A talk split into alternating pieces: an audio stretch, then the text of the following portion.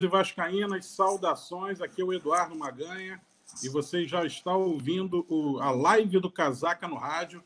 Esse é o nosso programa número 820. Hoje é dia 21 de outubro de 2019.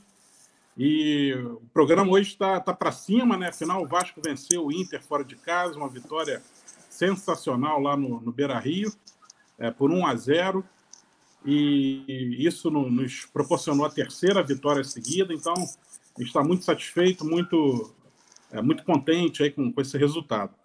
E, e hoje aqui a gente vai ter a estreia do nosso Saulo Peçanha. Já vou colocar todo mundo aqui para aparecer. Estreando aí Saulo Peçanha, que Saulo Peçanha é, tem participado aí com a gente aí no Casaco ultimamente, ajudou bastante Boa, na, na produção do, do, da, da, filosofia de Vasco, né? preparou aquele, aquela apresentação que a gente fez na confraternização, que também serviu de base para a gente espalhar nas mídias sociais. Valeu, Saulo Peçanha. É ótimo reforço aí para o Casaca. Essa nova geração está vindo forte junto com o Thales Magno, com, com, com o Marrone, com todo mundo. Show de bola. Seja bem-vindo. Eu vou começar Obrigado. aqui com boa noite do nosso Yuri Gaspar, até para ele poder dar uh, aquele comando para a galera aí, ó, participa aqui pelo WhatsApp, ou pela, pelo YouTube, pelo Facebook. Lembrando que a gente também está é, com a transmissão lá no Facebook. Você também pode participar através do Facebook, além do, da tradicional participação pelo YouTube. Então, vai daí, Yuri. Valeu, Maganha. Opa, deixa eu me enquadrar aqui, tá, tá esquisito. É, beleza, toda a família Vascaína, grande prazer aí, boa noite. Casaca no rádio ao vivo mais uma vez. Opa, agora acertei. E, bom, é o programa ao vivo para todo mundo. A gente está muito feliz, realmente. Terceira vitória, Vascão, pelo menos aí, tirando um pouco a gente dessa adrenalina que é esse campeonato, que foi o ano passado. Estamos com a grande estreia aí do Saulo Peçanha. Grande Saulo, parabéns aí, bem-vindo aí. Está ajudando muito e vai ajudar muito mais. Você e muitos outros aí, casaquistas, são bem-vindos sempre para engrandecer o Casaca no Rádio, live do Casaca.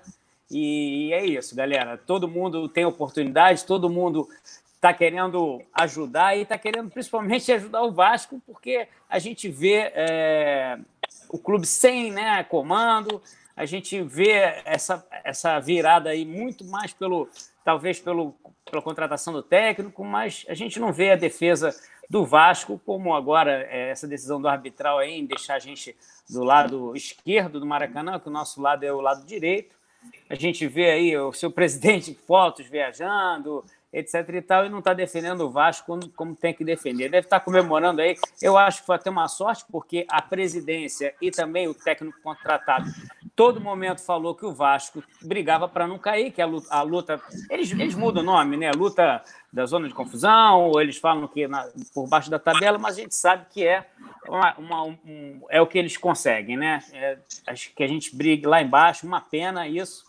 Mas o Vascão com seus atletas superando muito aí a nossa garotada, Marrone, Guarim estreando muito bem, o Fernando Miguel, enfim, até o Bruno Gomes também, que eu, falei no primeiro casaca no rádio, que é o garoto novo e que tem muito a desenvolver e jogou melhor, até mesmo as laterais, enfim. A gente vai falar bastante desse jogo hoje, vamos comentar, fazer esse bate-papo bom, mas a pedido aí do Maganha e de todos os casaquistas, a gente pede interação pelo WhatsApp, que é o 21 971 693 694. Tem o chat do YouTube no site Casaca, temos o Facebook transmitindo ao vivo. Então a interação mil. Participe você por mensagem, mande, mande a sua pergunta para a gente comentar aqui no, nossa, no nosso programa ao vivo. Vascão aí ganhou e a gente rumo aí a próxima vitória sábado em São Januário, 5 horas. Galera, passando a bola aí para os demais comentaristas da mesa, desculpe aí o áudio longo. Saulão, obrigado aí Bem-vindo. Manda ver aí. Beleza, esse aí foi Yuri Gaspar. É, seu boa noite inicial, que a gente tinha combinado de uma ou duas frases. Não dá, agora, cara.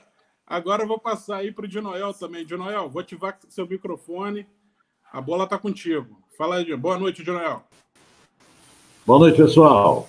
Boa noite, Saulo. Prazer é o nosso em recebê-lo aqui no nosso convívio do Casaca no nosso programa.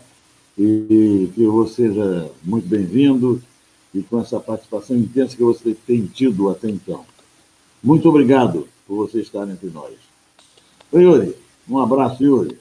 O Magan achou que você falou um pouco demais. Não, não falou, não. Foi bom. O que você falou foi muito, foi muito eficiente. Maganha, boa noite. Pessoal, olha aqui. Vou, Maganha, vou sintetizar. Eu quero fazer uma abordagem em relação a uma tentativa que houve do Internacional de levar o Vanderlei. Obviamente, eles tentaram sim. Né? Houve alguma conversa, tal. Aquele Rodrigo Caetano, eu não, não sou muito simpático com aquele rapaz. Ele esteve aí no Vasco, com, com, contratou não sei quantos jogadores e não fez um time em condições. É aquele campeonatozinho, aquilo para passageiro. Mas eu acho o seguinte, acho que, de certa forma, o Vasco já valorizou o Vanderlei Luxemburgo. Obviamente, o trabalho dele tem sido muito bem feito. Eu que fui frontalmente contra a contratação dele, por coisas óbvias, né? pela intenção dele de ser o que ele diz que quer ser no futuro. Eu não vou nem dizer o que é, todo vascaíno sabe o que é. Mas, todavia, ele tem trabalhado muito bem, né? a dupla dele com, com o preparador físico Melo é uma dupla muito boa, e nossos resultados estão aí. E, olha, eu vou dizer, acho que ele, obviamente, até o final do campeonato vai ficar, como ele disse hoje, ele vai manter a palavra, é claro, né? e para o ano que vem vai depender de muitas injunções aí políticas e financeiras, né? das exigências que ele vai fazer, porque, obviamente, ele vai fazer muitas exigências, e ele é exigente financeiramente. Né? Então, vamos ver. Mas eu mantenho meu ponto de vista desde o início, dizendo o seguinte: eu acho que nós vamos ainda disputar o, a Copa América. É só isso que eu tenho a dizer. Está dito. Eurico Vivi. Beleza, Jonel. Acho que o Jonel quis dizer a, a Libertadores, né? Mas beleza, beleza. Vou passar a bola aqui para o Saulo agora. Boa noite, Saulo, estreante da noite. Seja muito bem-vindo. Dá aí seu boa noite inicial, cara. Bom, boa noite, Maganha. Boa noite, Uri. Boa noite, Noel. É, boa noite aos casaquistas aí de plantão. Obrigado aí pela, pela oportunidade de estar participando da nossa live. Estou muito feliz. É, e os pontos que eu queria destacar no meu boa noite são as atuações aí do, do Marrone e do Fernando Miguel. Acho que foi uma, uma bela vitória né, no, no Beira Rio é, dois jogadores que se destacaram bastante na partida e vinham precisando ter, ter confiança, ter moral, porque não vinham de atuações muito consistentes. E final de semana foi excelente para a gente, melhor posição na tabela esse ano no Brasileiro. É, eu acho que a gente tem, tem boas perspectivas aí pelo momento atual do nosso time. Eu acho que uma ganha. Uma ganha.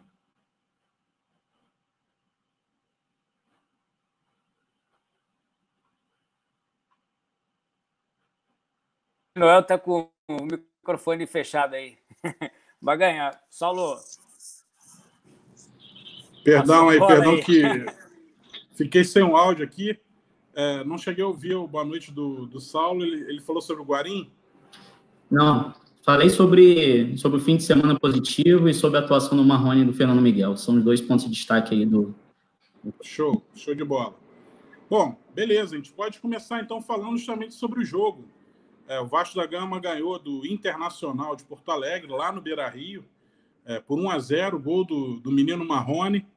É, um excelente resultado, embalou com uma, terceira, uma terceira vitória seguida, é, consolidou ali a 11 posição e está muito afastado agora do Z4. E o pensamento deve ser, como a gente já vinha batendo aqui, deve ser é, é, consolidar uma, a classificação para a Sul-Americana e tentar também o G6, já que agora a gente está a uma distância de cinco pontos.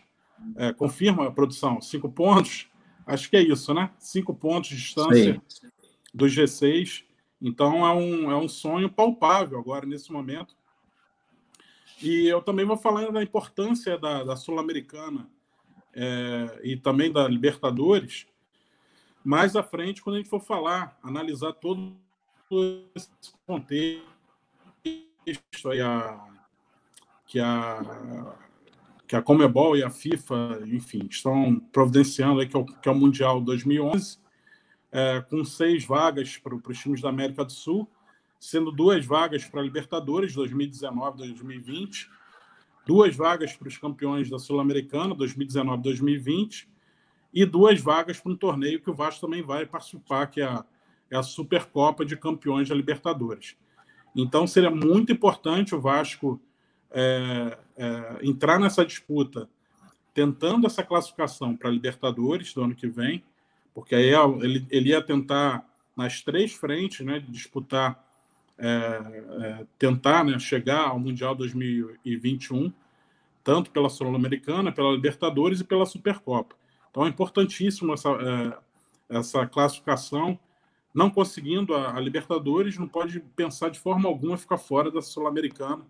E isso vinha aquela nossa preocupação é, em relação às constantes declarações do Luxemburgo falando que a, a, a, a briga do Vasco era permanecer na, na Série A. Já falamos um pouco disso no programa passado, voltaremos a falar mais ali na frente. E vamos agora falar aí do, da, da vitória, né? Lá em Terras Gaúchas. E a gente vai fazer aqui hoje um, um pouquinho diferente do normal. Normalmente alguém pega para analisar o jogo e fala o jogo inteiro, né? E a gente pode tentar fazer aqui hoje um bate-bola e falar aos poucos sobre o que aconteceu em, em, ao longo do jogo, né? E a gente fica aqui com essa tela aberta aí, os quatro para podendo, podendo participar. Quem quiser falar alguma coisa, só levantar a mão e, pela ordem, recebe a palavra e faz o devido comentário. É, também é bom eu, eu, informar que o Sérgio Frias não pôde participar hoje, estava com outro compromisso é, no mesmo horário, então ele acabou ficando de fora hoje do programa. Mas esse quarteto fantástico aqui está matando no peito e, e tentando tocar o programa até o final, contando com a participação também dos ouvintes. Bom, quem quer começar falando aí do, do, do, do, do jogo Vasco, é, Internacional 1, perdão, Internacional 0, Vasco 1. Quem quer começar falando? De Noel? Pode Noel, ser. Pode ser. pode ser, pode ser. Então vai lá, De Noel. Pode ser. Olha aqui, deixa eu dizer. Vocês sabem que eu sempre sou otimista, é verdade? E o meu comentário ele é sempre otimista achei que a atuação, vou fazer um, um, uma coisa mais globalizada do jogo. Acho que a atuação do Vasco foi muito boa, né? muito embora no primeiro tempo o Internacional tenha aparentemente dominado o jogo, mas o jogo estava controlado. Né? O Vasco conseguiu controlar o jogo. O, a, o, tivemos tanto que, curiosamente, no segundo tempo que o Vasco veio mais organizado, né? Nós tivemos mais pressão e o, e o nosso goleiro apareceu mais. Né? E, aliás, é como bem disse o nosso querido é, Saulo, o, nós é, foi bom. O goleiro precisava de uma, de uma reparação. Ele que vem atuando sempre muito bem e tudo mais. Na, no último jogo, achei que ele. Entende? Não, ele, não, ele não, ele não vinha bem, ele não, não estava bem mas fez uma boa partida e recuperou-se novamente. Isso dá moral, desculpe, dá moral ao jogador e ele, obviamente, vai poder desenvolver o futebol dele, que é bom. Não é? é outra coisa, é, muito, o esquema do Vanderlei está muito bom. Ele bota três jogadores muito velozes na frente, né? e, obviamente, faz uma retranca muito boa, os próprios jogadores da frente vêm defender. Desculpe. E é isso aí. Valeu a partida. Podíamos ter vencido com mais facilidade, não fossem os gols perdidos, né? E é isso aí. Eu acho que o Vasco é isso. O Vanderlei conseguiu, o time conseguiu ter um esquema de jogo, tem uma defesa consistente, a zaga é boa, o colombiano Henrique e o, e o, e o Castan fazem uma zaga muito boa. A lateral direita, o, eu gosto muito do Pikachu, acho que ele vai muito bem. E a lateral esquerda tem seus altos e baixos também. Né? No último jogo o Henrique andou falhando tal. Mas o time vai bem. Eu acho que, no geral, é, o nosso meio de campo ainda é carente. Acho que o nosso cabeça de área, o Richard, acho que ele, em certos momentos, exagera, em certos momentos, mas vem dando relativamente conta do recado. E a estreia mostrando armas do Guari, né? Que jogador, hein? Que espetáculo. Gostei muito. Em princípio é isso aí. Podíamos ter ganho mais. E daqui para frente vai ser melhor. De Noel, eu Oi. concordo com você, é, apesar da, do Inter ter tido quase 70% de posse de bola, acho que a gente teve uma. Né, um, a gente conseguiu receber a pressão e, e a, a, defesa ficou muito bem, bem posta durante o jogo. É, o Inter, no primeiro tempo, acabou utilizando bastante as laterais para chegar no gol do Vasco. Eu acho que até explorando um ponto fraco da nossa defesa, que é o Henrique, na lateral esquerda. E, e o próprio Richard também, como ele, ele se movimenta muito no campo, é, e na minha visão, até de uma forma equivocada, ele acaba abrindo buraco justamente do lado esquerdo do, do Henrique. Mas acho que foi um jogo para a gente é, constatar que a gente tem um fundo de zaga que está com uma fase muito boa, Castanho e Henriques, e o Fernando Miguel voltou a ser o Fernando Miguel de antes, fazendo umas sete, seis, sete defesas aí, lances claros de gol. É, a gente teve, primeiro tempo foi, o Vasco teve uma chance de gol, né, com o Felipe Ferreira, um contra-ataque pela esquerda, e o goleiro do, do Inter fez, um, fez uma boa defesa. Logo depois teve o gol do Inter, que o, pelo, pela utilização do VAR, o juiz anulou. Ali eu acho que foi o divisor de águas do jogo, né? A gente poderia se complicar se aquele gol não fosse não fosse anulado, acho que o jogo seria outro. Graças a Deus, né? Graças ao, ao VAR aí, justamente o gol foi, foi, foi anulado, na minha visão. Eu achei falta. É, bom, e, e, e, no final do primeiro tempo a gente ainda teve aquela chance com o Ribamar, né? Que ele, ele deu aquela cavadinha, tentou fazer igual o Romário, mas passou por pouco, passou raspando e, e o Vasco poderia ter terminado o primeiro tempo já ganhando de 1 a 0. É, o segundo tempo, a gente fez o gol logo no início, né? Eu achei que o, o Henrique, apesar de, de ainda ter um, abrir um pouco de espaço na lateral esquerda, ele teve algumas transições boas, puxando alguns contra-ataques nesse jogo. Inclusive, o lance do gol, ele faz o cruzamento para o Marrone né, tentar fazer o gol de cabeça e o Rossi chuta a bola na trave, a bola sobra para o Marrone.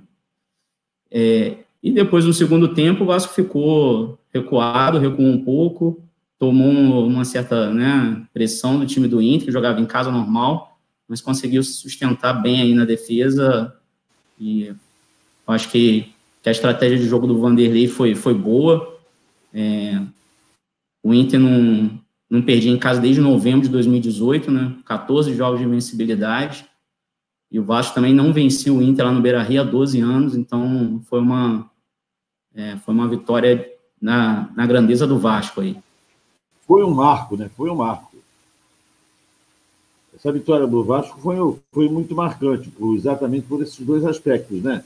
De não estar, deles estarem invictos há muito tempo e de nós há muito tempo também não vencemos lá.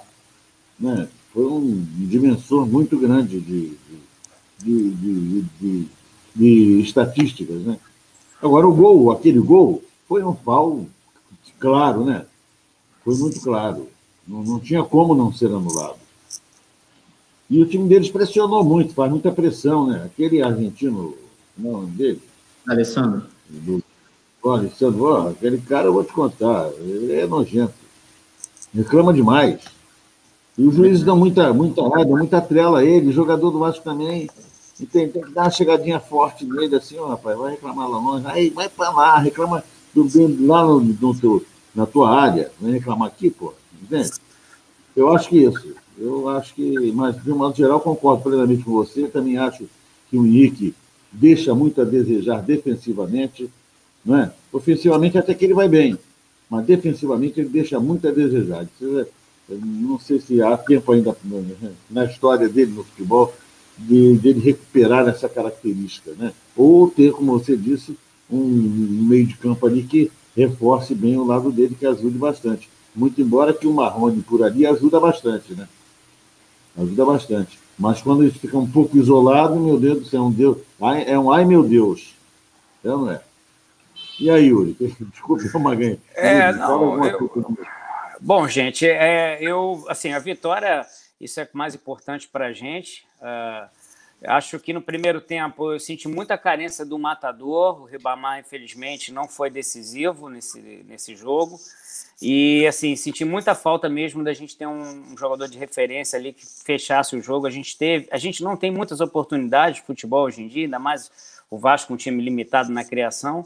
É, achei em relação ao Henrique, que eu também critico pessoalmente, ele foi, foi se empenhou, no segundo tempo melhorou bastante, teve uma falhazinha que bateu no pé dele, deu uma escapadinha, podia ter dado, ter dado ruim ali, e, e, o gol deles claramente foi falta, demorou muito para eles marcarem. O cara atropelou dois, três jogadores, então foi falta absoluta, descarada. É, o lance que foi sendo repetido logo no início, no VAR, pelo menos o que mostrou na televisão, ele só mostrava um, um ângulo, um ângulo que não via praticamente o cara empurrando, mostrava mais o Henrique andando para frente do que o cara empurrando. Aí depois, no ângulo invertido, aí sim ficou claro que ele chegou fazendo falta mesmo e atrapalhando o goleiro, e foi super justo a, a, anulação e também a choradeira, concordo contigo, de a choradeira demais do time do Internacional.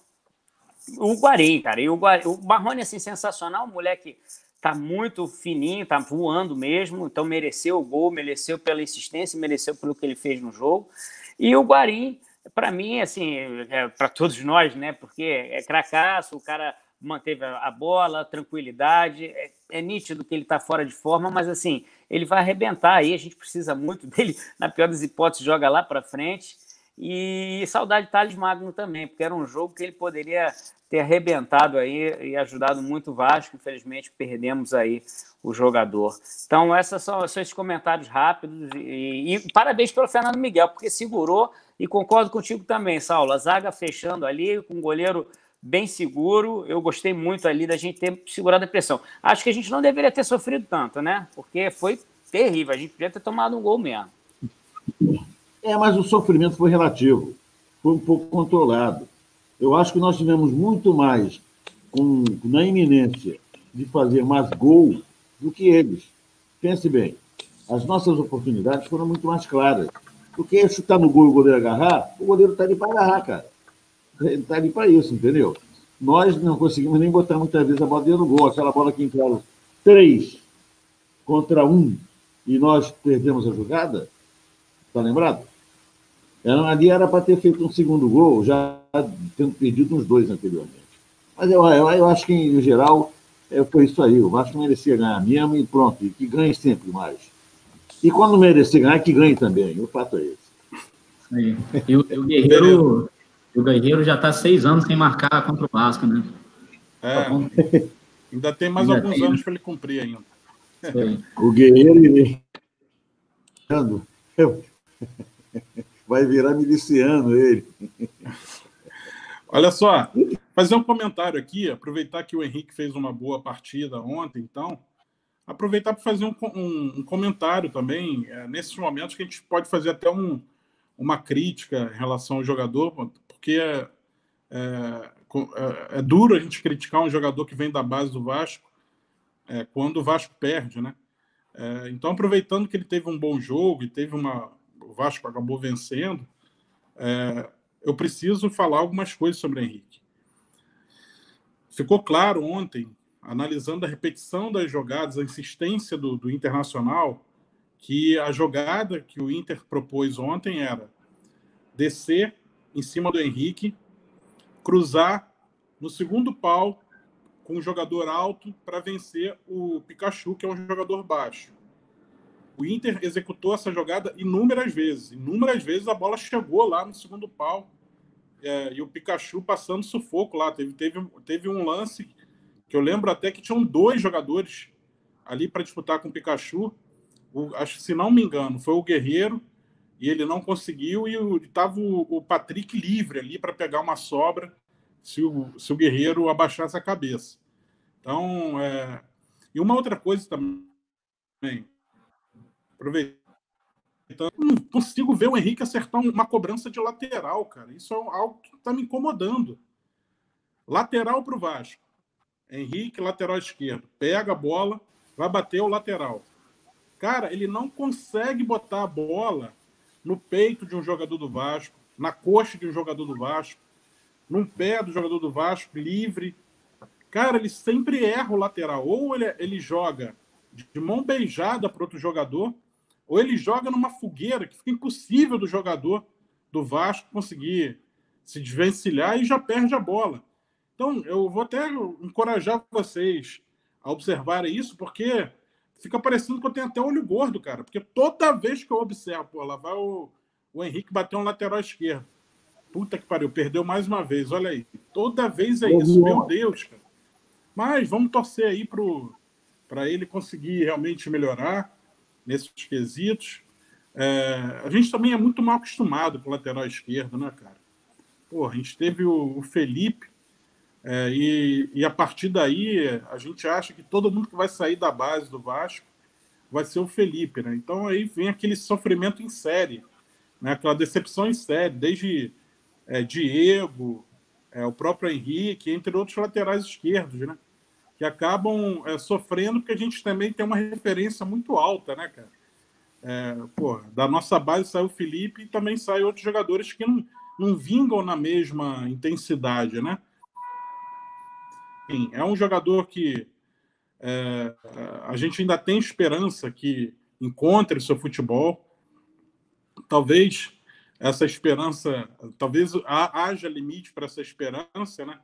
Porque ele, ele é um garoto que já está há alguns anos no Vasco e não tem uma participação. Se não me engano, ele nunca marcou um gol e também não tem uma participação em, em assistências para gol. Você não vê, ah lá, que bolaça do, do Henrique, hein? Pô, nota 10 essa. E finalmente o cara fez o gol através de uma bola dele. Eu não lembro de nenhuma. Talvez vocês me lembrarem, talvez se o, se o Sérgio Frias, o nosso, é, que tem aquele acesso, tem um Google é, anexo é o cérebro dele, poderia pegar é, alguma referência de jogada desse tipo e ia poder, tipo, não, teve aquele jogo lá. Pois é, mas é algo que não, que não acontece com frequência, e, e, e isso intensifica até uma perseguição da torcida do Vasco ao, ao Henrique lateral. E, e a torcida do Vasco já tem, é, parece que já tem, ela, ela já é, já veio de fábrica para perseguir laterais do Vasco, né? Tanto lateral direito como lateral esquerdo. Eu estou falando do Felipe aqui, a torcida do Vasco perseguiu o Felipe. A torcida do Vasco perseguiu o Felipe, chamando ele de tiazinha, enchendo o saco dele uma época. Então, é, a torcida do Vasco já não tem paciência. O jogador também não, não oferece é, um repertório muito grande de jogadas para conseguir driblar, para conseguir ir à linha de fundo toda hora com sucesso, e para ir também bem na, na defesa e conseguir é, impedir os ataques dos adversários. E aí a, a torcida fica, perde mais ainda a paciência com mais facilidade né, com, com os laterais do Vasco. Bom, é, esse foi o meu pequeno comentário. Só destacar aqui um detalhe: eu não assisti o jogo inteiro, é, eu estava num aniversário, assisti um jogo do bar, sem microfone, sem áudio, né? E eu tive que sair aos 40, mais ou menos, do primeiro tempo e me deslocar até Niterói de carro. E aí eu vi o restante do jogo. Enfim, eu não vi tantas coisas. É, na verdade, quando eu chego em Niterói, eu atravesso a rua, escuto barulho de gol na padaria, olho na televisão, era gol do Vasco. Então, ali eu já, já fiquei feliz, porque a galera que trabalha na padaria era tudo flamenguista, né? Imagina a minha cara de bunda que ia ser quando chega. Eles sabem que eu sou vascaíno. Eu ia chegar na padaria para ver o gol do, do Inter, ia ser uma, uma derrota total, né? Mas eles tiveram que me aturar lá, né, naquele momento. Bom, vou devolver a bola aí. É, alguém mais quer falar alguma coisa sobre o jogo de ontem? Ou a gente pode avançar nos assuntos? Maganha, só para só complementar, é, na minha visão, esse esquema do Vanderlei, é, que usa o Rossi e o, o Marrone bem abertos, né? Ele prende um pouco os laterais. Até para. Porque o Vasco fica muito exposto nas laterais e né, os, os, outros times vão explorar esse, esse ponto fraco da nossa defesa. O Henrique, ele é um cara que nunca se destacou na parte defensiva, na verdade, é, desde a época da base. Eu levantei que ele está, só, só complementando, ele está desde 2013, né, disputando jogos né, na, Série A do Brasileiro pelo time profissional, realmente não tem nenhum gol, mas ele sempre teve esse ponto forte de fazer a transição da defesa para o ataque muito rápida, e sempre pecou, né, nos cruzamentos e na marcação, que eu acho que daí vem um pouco a perseguição da torcida com, com o futebol do Henrique. É, e esse esquema do Vanderlei, ele, ele, ele dá muita ênfase à parte defensiva dos laterais, né, então, é, o Henrique, ele ele ele está tendo mais uma vez uma oportunidade no time, no time titular do Vasco, e ele, e ele vem tendo essa parte defensiva muito muito é, avaliada no jogo, porque são, são, são situações que acabam, o próprio esquema do Vasco acaba forçando os times a, a, a jogar pelas laterais, e o Marrone também, ele, ele tenta voltar para ajudar o Henrique, mas ele também não é um exímio marcador. E eu acho que o Felipe Ferreira, ele, ele não foi bem no jogo, ele acabou participando pouco do jogo, só teve aquele lance do, do chute no, na metade do primeiro tempo. É, enfim, é, a, como ele joga ali no meio, o Richard acaba tendo que se desdobrar para cobrir o buraco do Felipe Ferreira, se expõe o Henrique também na parte defensiva. Beleza, beleza. Bom, notícia fresquinha aqui. É, resultado dos jogos que estavam acontecendo agora. O Ceará conseguiu virar contra o Bahia, jogando fora de casa. O Ceará conseguiu vencer o jogo. E o Botafogo venceu o CSA por 2 a 1 Ceará 2 a 1 no Bahia e Botafogo 2 a 1 no CSA. É, o Vasco per permaneceu em 11 lugar, com a mesma distância de pontuação para o G6, ficou inalterado e o Vasco está com 37 pontos. E quem está agora, quem é o primeiro na, na zona de rebaixamento é o Cruzeiro, já que o Ceará saiu da zona de rebaixamento. Cruzeiro com 28 pontos. É, Vasco, então, 9 pontos afastado do Z4. Então, a nossa realidade, como a gente já vem dizendo, é consolidar a classificação para a Sul-Americana e buscar uma vaga ali no, no G6 Hoje é o Internacional, que está com 42 pontos, que é o primeiro time é, do G6 para sair, para entrar o Vasco. Né? Entre o Internacional e o Vasco, é, tem o, o, Grêmio em sétimo lugar, o Bahia, que perdeu, né? É, o Atlético Paranaense e o Goiás. Então, parece um, parece um, um caminho não muito distante para o Vasco. É, dependendo aí dos próximos jogos, do resultado, tem boas chances de conseguir bons resultados nos próximos jogos. O Vasco pode é, beliscar aí o G6 mais cedo do que muita gente é, que está secando pensa que vai acontecer. Maganha. Diga aí, você, você, você, veja que foi, a rodada foi tão boa para o Vasco, né, que nós travamos o Internacional e agora vem o Bahia perdendo. Não é verdade? Quer dizer, não parece não, mas nós nos aproximamos mais da parte de cima ainda. Sim. Não é? Na correlação de pontos perdidos e pontos ganhos. Foi interessante, muito interessante. Eu é, acho. Acabou que Vasco Internacional foi um jogo de seis pontos para a gente, né? Sim. Exatamente. E hoje, e hoje o Bahia ter perdido foi muito bom. Nós ganhamos brincando, ganhamos nove pontos nessa brincadeira aí. É, foi bom realmente. Olha aqui, próximos jogos do Vasco. Olha essa sequência aqui, vê se não dá para a gente subir ainda mais na tabela. Olha, Ceará e Vasco, sábado agora, casa cheia. já tá. Oi? Vai ser casa cheia com essa vitória deles, né? É, não. mas assim que é bom. É, eles vão eles vêm para cima, gente... o estádio e, e perdem a paciência mais rápido. Isso aí. Vai ter Vascaíno pra caramba lá, inclusive é. eu, hein? Opa, beleza. Inclusive eu, vou nesse jogo aí, vou lá em Fortaleza assistir esse jogo. Olha Me só, lembra. Vasco e Grêmio, quarta-feira em São Januário. Não essa quarta-feira, né? porque essa quarta-feira o Grêmio está ocupado eliminando, eliminando, o Flamengo da Libertadores. Sem então, dúvida. na outra quarta-feira, tem Vasco e Grêmio em São Januário. Jogo à noite, deve ser o jogo da TV, inclusive. É, depois vem Fluminense e Vasco, deve ser no Maracanã. É, depois vem Vasco e Palmeiras em São Januário. Lá, na, lá em Alagoas. Depois Vasco e Goiás, em São Januário. E depois vem. Aí tem um clássico, Flamengo e Vasco no Maracanã. Então, se a gente pegou aqui até chegar o, o Flamengo e Vasco, é, tem jogos, ou o Vasco vai jogar contra um time, é, digamos, não considerado um time grande, né? É, vai jogar fora de, de casa contra o Ceará e contra o CSA, né? Vai jogar contra o Grêmio e contra o Palmeiras em São Januário e vai jogar contra e vai jogar também contra o Goiás em São Januário, né? Grêmio, Palmeiras e Goiás em São Januário e também vai jogar contra o Fluminense em Campo Neutro, Maracanã. É, apesar do Fluminense estar tá pagando algum aluguel lá, o Vasco também é, é, um campo, digamos que é um campo neutro. Tá né? O Vasco vai, vai botar tá mais torcida que o Fluminense, certamente. Maganha. Não está pagando, não. Não está pagando, não. Diga aí, quem chamou? Chamou, falou. Maganha, é, dois pontos eu acho que importantes aí para compartilhar é o seguinte. Primeiro, que os dois times que estão à frente do Vasco na tabela, em décimo lugar e nono lugar, que são Atlético Paranaense e Goiás, eles se enfrentam na próxima rodada, lá em Curitiba. Então, Atlético Paranaense e Goiás, eles vão perder pontos na próxima rodada, um dos dois.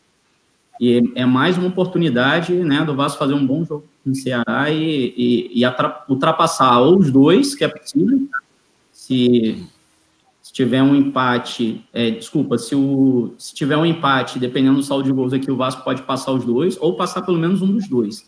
E um outro ponto, só para compartilhar com, com você aí, com, com os casaquistas, é o seguinte, dos próximos, é, dos 10 colocados à frente do Vasco na tabela, o Vasco ainda vai jogar com seis até o final do, do brasileiro. Então o Vasco ainda joga com Goiás, com Grêmio, com Bahia, com São Paulo, com Palmeiras e com Flamengo. Então são são jogos aí que a gente vai poder novamente, como a gente teve com o Inter, fazer um jogo aí de seis pontos na briga pelo G6. Perfeito, perfeito. Bom, então tem aí Ceará e Vasco sábado que vem. É, no lado do Ceará vai estar lá jogando o Thiago Galhardo, né, que de, de é, é, lembrança curta da gente, né, teve aqui na nossa temporada jogando aí pelo Vasco, é, jogou também ano passado, foi bem. Na minha opinião, a saída dele foi muito mal conduzida pelo Campelo, é bom a gente se lembrar. É, aquele afastamento dele do elenco foi uma coisa absurda, né? É, e acabou que ele saiu gratuitamente do Vasco e para se destacar aí no, no, no, Ceará e ser um dos artilheiros do campeonato. Ah, preciso checar aqui, acho que ele está com nove gols, não sei se ele marcou o gol hoje, mas ele estava com nove gols. Aqui eu já vejo rapidinho quantos gols ele está. É, nove gols. Está em, é, tá em quinto lugar na artilharia, com nove gols. E, enfim, é um jogador que está no, tá no Ceará e a gente está na posição que ele joga. A gente estava reclamando aqui que o Felipe Ferreira não foi bem. E, então aí está aí um jogador que poderia estar no elenco do Vasco ainda, fortalecendo, qualificando o elenco do Vasco, é, mas está lá no Ceará sendo, saindo de graça do Vasco pela incompetência da, da diretoria do Vasco não soube conduzir uma crise. Né? É, o nosso presidente Campelo, completamente incompetente para gerir crises em São João, no, no, lá no Vasco, tem mostrado isso desde aquela quizumba lá na. Eu vou passar a bola para ti, de Noel. É, Campelo tem, tem demonstrado que não consegue administrar crises desde aquela quizumba lá na, na Libertadores, um jogo lá, lá fora, e por causa de uma, de uma postagem em mídias sociais, ele afastou jogadores do Vasco. E é bom lembrar, né? Um deles foi o Wellington, né? O Wellington, capitão do Atlético Paranaense nessa conquista da, da Copa do Brasil e também da, da do torneio intercontinental que eles torneio internacional que eles disputaram no passado. Foi Sul-Americana que o Atlético Paranaense ganhou no passado? Foi, né? Então, beleza. Junel, vou passar a bola aí para ti. Diga aí, o que, que você quer contar para a gente? Não, em, em, verdade, em verdade, vos digo, seguinte, falando do Wellington, né? A torcida do Vasco também marcou demais esse jogador. Ele é um jogador muito bom. Ele garanto que ele hoje faria muita, muita, seria muito útil ao time do Vasco, a esse time do Vasco. Ainda mais agora com a chegada do Guarim, olha, nosso meio de campo ficaria muito consistente, porque ele é um bom marcador, ele sabe jogar, é inteligente, não é? Você vê que ele, é, como você bem disse, chega a ser capitão no Atlético Paranaense o time que ele chegou tem um ano. Né? Existem jogadores lá mais antigos e com, com uma, digamos assim, com reconhecimento da torcida também muito grande. Mas você falou, eu vou falar aqui agora de um assunto, mudando um pouco a nossa, o, nosso, o nosso target do momento, é, falar um pouquinho de política, né? já que você falou o negócio do presidente. Olha, eu acho que nosso presidente, nesta, nesta segunda-feira, deu, deu, cometeu uma, uma falha brutal. Ah, que saudades que, que eu tenho do Eurico. Ele hoje não compareceu à reunião do Conselho Arbitral. Mandou uma outra pessoa lá, e nesta brincadeira aconteceu simplesmente o seguinte, né? Nós ficamos, é, não poderemos disputar ah, jogos decisivos em São Januário, no Campeonato Carioca do ano que vem, né? E, além do mais, ainda tem aquela polêmica, que é o negócio do lado direito do Maracanã, que o Fluminense não vai abrir mão e nós vamos ter mesmo que nos sujeitarmos a ficar onde for determinado, no meio, na esquerda, né? mas na direita não vamos ficar. Isso por tudo, obviamente, por uma falta, né? porque o presidente foi passear. Olha, gente, olha, olha, aí vou, vou repetir o refrão. Ai, que saudade do Eurico não é verdade? Ai, que saudade. Olha, se jamais, entende, numa reunião dessa, o Eurico não estaria presente e não chegaria lá e não daria um banho em todo mundo. Por, por quê? Chegava lá com, com o estatuto, com o regulamento na mão, conhecedor absoluto, dominando, entende? E comandando. Não, nós não. Vamos ter que ficar sujeitos a determinações é, como essa agora do Fluminense, né? De querer é, ficar com o lado direito do Maracanã, né? Essa coisa. E, além do mais, não podemos é, fazer nenhum jogo decisivo no nosso campo. Eles não têm campo, eles têm. O Botafogo tem um campo emprestado, e aqui é emprestado, né? O Engenhão é emprestado.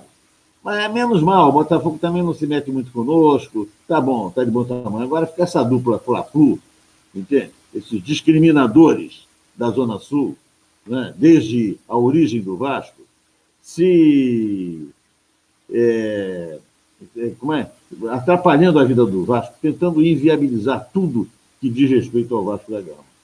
É isso aí, lamentavelmente, isso que eu tinha que falar. É lamentável que o, que o, que o presidente do Vasco não tenha comparecido a essa reunião do Conselho Arbitral de hoje. Ele tinha a obrigação de ir simplesmente a obrigação de ir.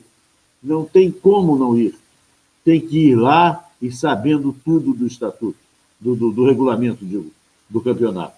Ele simplesmente mandou alguém que não teve representatividade suficiente né, para poder defender os interesses do Vasco. Foi, compareceu, é uma vaca de presépio, no meu modo de ver. Ficou lá só para dizer que estava. É isso aí, Eurico vive.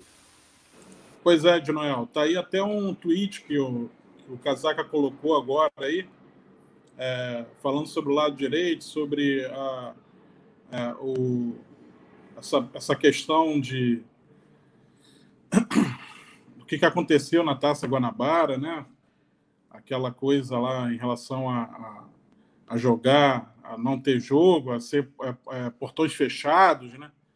E acabou que a torcida até ficou satisfeita que pôde entrar no segundo tempo, mas ela entrou no segundo tempo debaixo de bomba, debaixo de tiro, de bala de borracha, é, e numa situação que ela foi exposta pela, pelo próprio Campelo, né?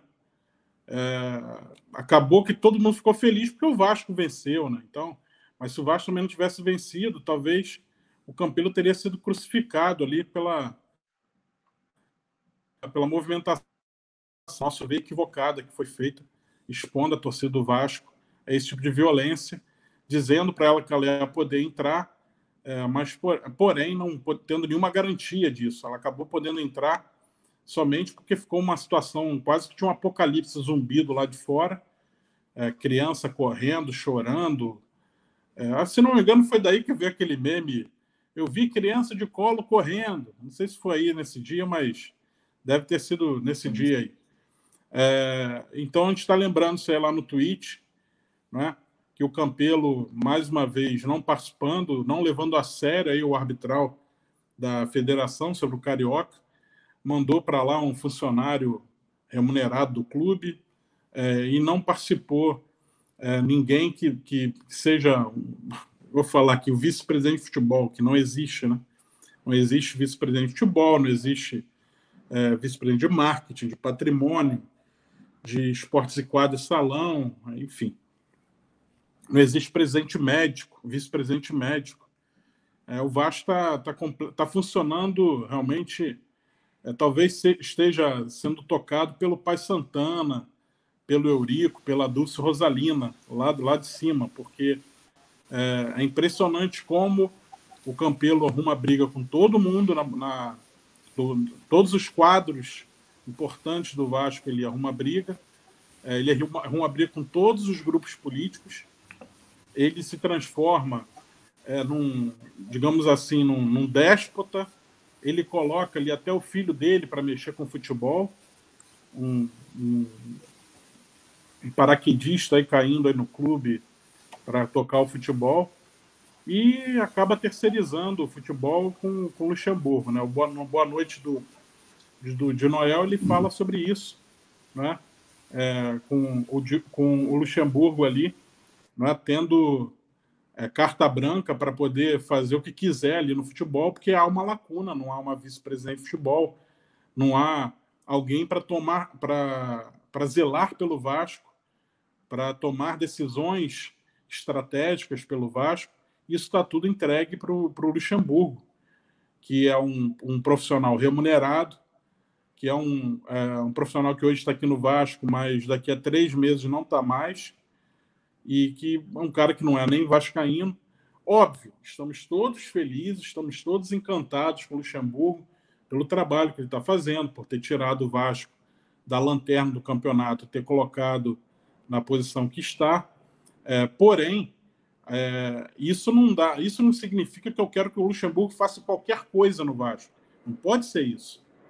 O Luxemburgo tem que ter limites do que, que ele pode falar, o que, que ele deve falar, o que, que não, não é da, da área dele, que ele não deveria nem, nem se pronunciar. É, a minha preocupação é que o, o, Luxemburgo tem um histórico de se meter nas visões de base do, dos clubes, de tomar, é, fazer um contrato ali com o jogador para ele empresariar. Isso tem, tem um histórico disso. E não tem ninguém vigiando. A raposa está solta no galinheiro. E é por opção do, do, do, Campelo. E o pior, enquanto tá, tá esse cenário, o Campelo está passeando, está viajando. O Campelo está tirando foto, de, de é, pilotando patinete.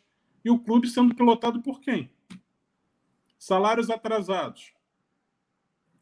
Como é que um cara desse, na boa, na boa, vamos supor que você tivesse uma empresa e você tivesse nessa situação, tu não paga salário para funcionário há quatro meses, tu ia viajar para o exterior, seja lá para onde for, para fazer turismo, ainda ia ficar botando foto em mídias sociais, cara. Isso é um absurdo, é muita falta de tato, cara. É, chega a ser agressivo, cara. Tu imagina Eurico indo passear, indo para Disney, com o circo pegando fogo lá em São Januário, cara. Rapaz, é, é impressionante. É, a cara de pau de um cara desse é impressionante. Tô vendo aqui o Jonel pediu a palavra, vou passar para ele, Jonel. Pode falar. Isso mesmo. É isso mesmo. É realmente é inima, inimaginável né, que um dirigente vá para um passeio com seus funcionários, mesmo que não sejam diretamente funcionários dele, como na, na empresa dele, não é? mas que sejam, estejam sob a égide dele, sob a responsabilidade dele para receber os seus salários, estejam com seus salários atrasados meses, e a pessoa resolve ir passear. Né? Isso, pô, isso não existe. Isso não existe. Isso é de uma. Isso, olha, isso, no meu entendimento, é de um autoritarismo muito grande. Aí, quando você diz, ah, porque realmente, todo mundo sabe, não tem diretor de futebol, não tem diretor disso, não tem daquilo, não tem daquilo, ele só está faltando fazer, sabe o quê? Como qualquer dirigente fascista, né, é fechar o Congresso e fechar o, o, Supremo. E o que ele fez no Vasco está praticamente isso. Não, se não, entende? Ele só não pode fechar o Conselho Deliberativo e o Conselho de, de, de, dos Beneméritos. Né? Porque se ele pudesse, ele tinha fechado. Porque, no fundo, no fundo, o que, que ele está fazendo? Está conduzindo sozinho. Só ele, porque não tem, não tem nem ninguém para ouvir. Muito embora, uma ganha, Saulo e Yuri, fico muito constrangido de ver, ver, ver e ouvir muitos beneméritos, grandes beneméritos, entende? Estarem hoje é, debandando sem, sem lembrar, entende? E que viviam lá até fumando charuto, até fumando charuto, entende? Para puxar o saco do Eurico. E hoje estão até tirando fotografias com com, com o presidente lá com o Campelo, entende? E estão meio que debandados, assim, deram uma debandadazinha assim para. Entende? Vamos, não para a esquerda, não, vamos falar para a direita. Para a direita, para o lado deles, dele, Campelo. Entende? No maior puxa-saquismo. Eu, sinceramente, eu fico até enojado de ver. Entende? Vejo outros, tem visto isso lá nos jogos, o outro vai e passa sorridente, quando ele passa, muito solidário. Ué, tudo bem, tem que ser solidário, educado tal.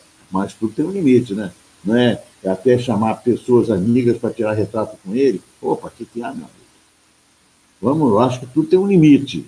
Né? Agora, também, em contrapartida, eu vejo muitas pessoas que estão arrependidas. Né? Yuri sabe bem, muito bem do que eu estou falando. Né? Não sei se o Maganha tomou conhecimento, ou o Saulo, mas o Yuri eu sei porque eu acompanho aqui, estou vendo ali, não é verdade? O Yuri colocou tão, tão arrependidos de ter ajudado essa administração, não é verdade? Eu também acho que eles estão arrependidos. É lamentável, né? Lamentável que são, afinal de contas, não, não, não era para ter acontecido o que aconteceu, desnecessário isso. Não é? Eu não, essa oportunidade de falar isso eu não posso perder, porque eu acho que foi um, em suma, não deveria ter acontecido o que aconteceu, né? Entretanto, mas é isso. A verdade tarda, mas chega e chega cruel, verdadeira. É o caso.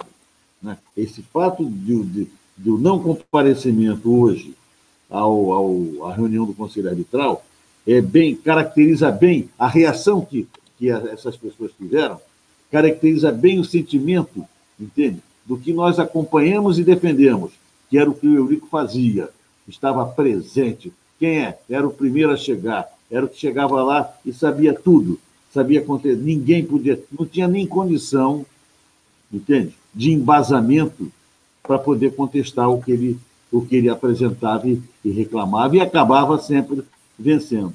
É isso aí. Eurico vive, é por isso que eu digo. E complementando de Noel, é, o Eurico ele sabe da força do Vasco, ele é Vasco e defende ao máximo o Vasco.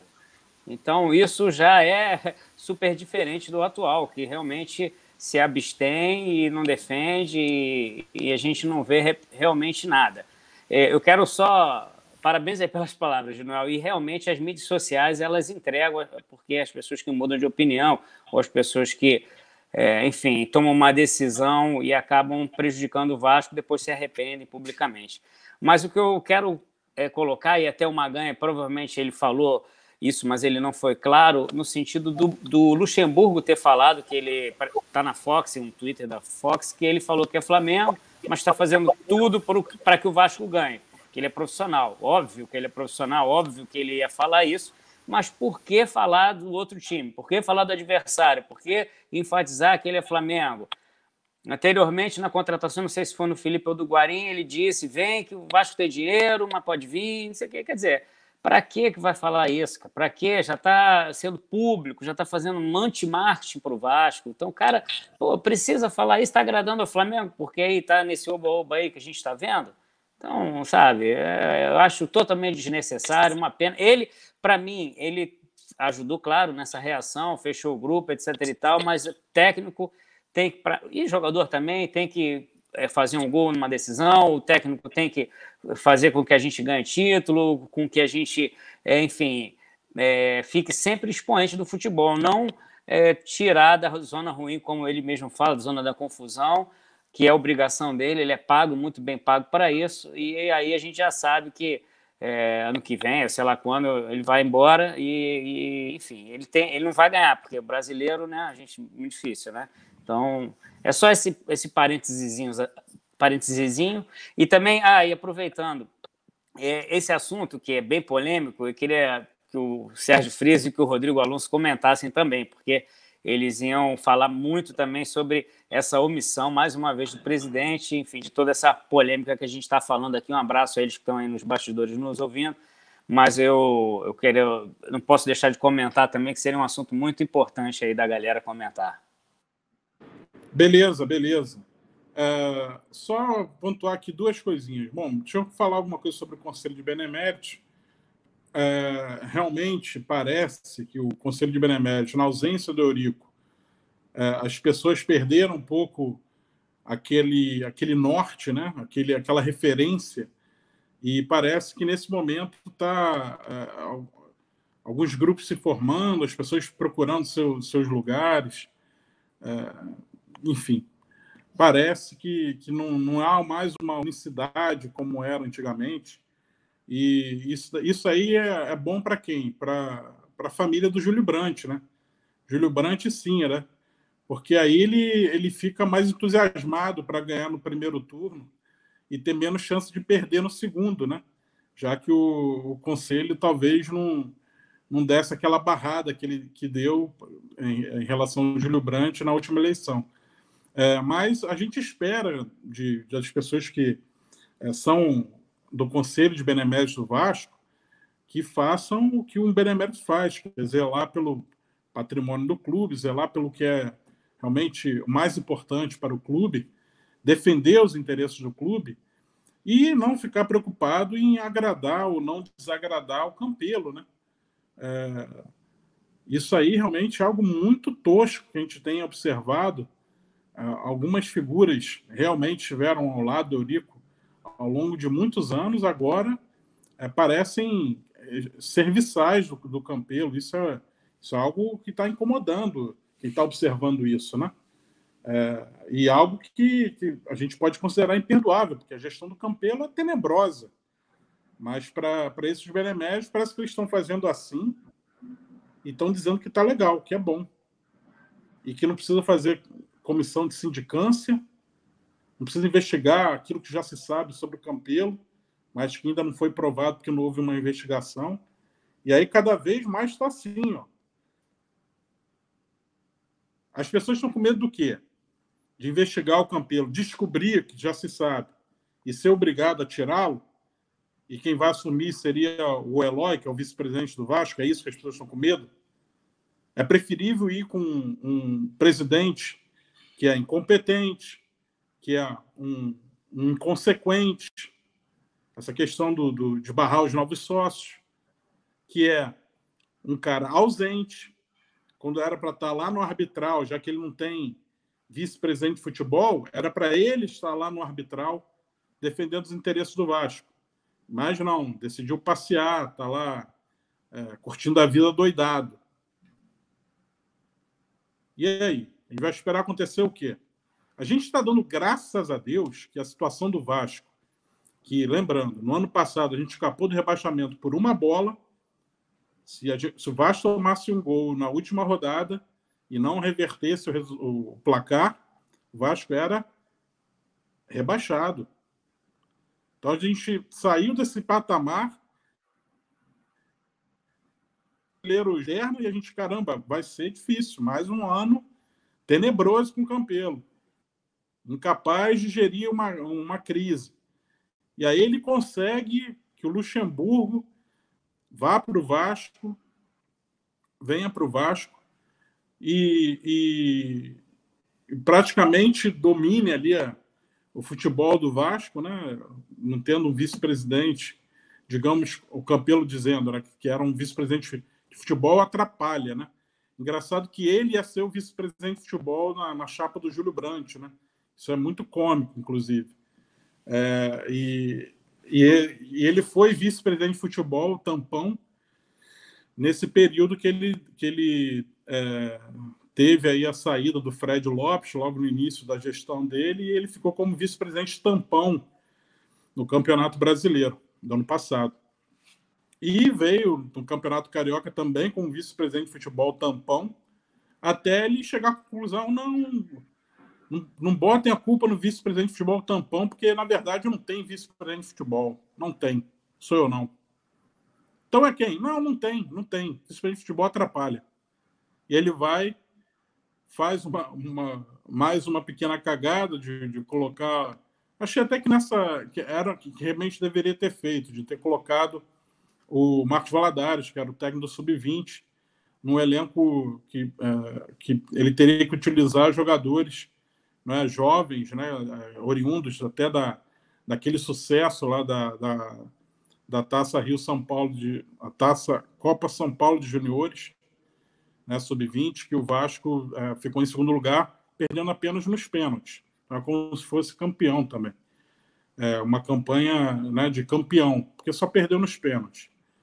E, na, mas a minha crítica não é porque ele foi. Eu não tenho que criticar por ele ter colocado Marcos Valadares, na, no, começado o Campeonato Brasileiro com Marcos Valadares. Minha crítica é porque ele terminou o Carioca ainda com o Valentim já teria, é, já precisava ter sido afastado.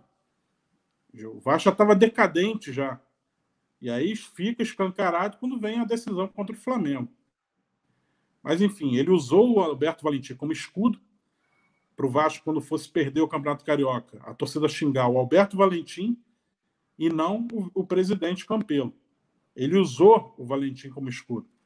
Enfim, e aí chega agora nesse patamar.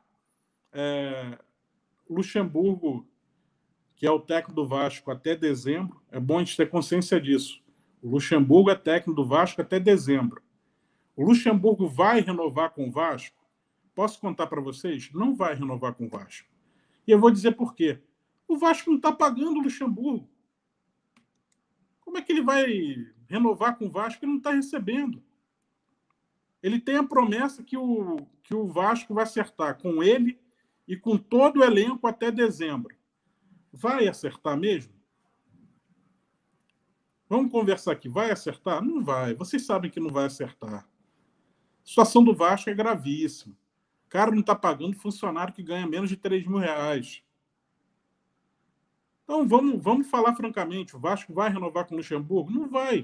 O Luxemburgo vai para outro clube. E aí, vai botar mas... uma oferta. Vai botar e ali. Aí, e aí, daqui a três anos, a gente vai ver a notícia que o Vasco foi condenado a pagar X milhões para o Luxemburgo por conta do período que ele foi treinador do Vasco. Justamente, vai ser isso que vai acontecer. E aí, é, a gente vai. O que, vai acontecer então? O que, que está acontecendo agora? Todos os clubes já estão planejando o campeonato, a temporada do ano que vem. O Vasco está planejando? Não está planejando. Por que, que o Vasco não está planejando? Porque, entre aspas, o vice-presidente de futebol do Vasco é o Luxemburgo. Ele está ocupado é, com o projeto é, Z4 Sul-Americana G6. Né? Tem hora que ele fala que a briga é para não cair para o Z4, e tem hora que ele fala que vamos sonhar um pouco mais alto, quero buscar coisas maiores. Então, ele está ocupado com isso. ele poderia até estar já planejando um, um é, reforçar o elenco para a temporada que vem.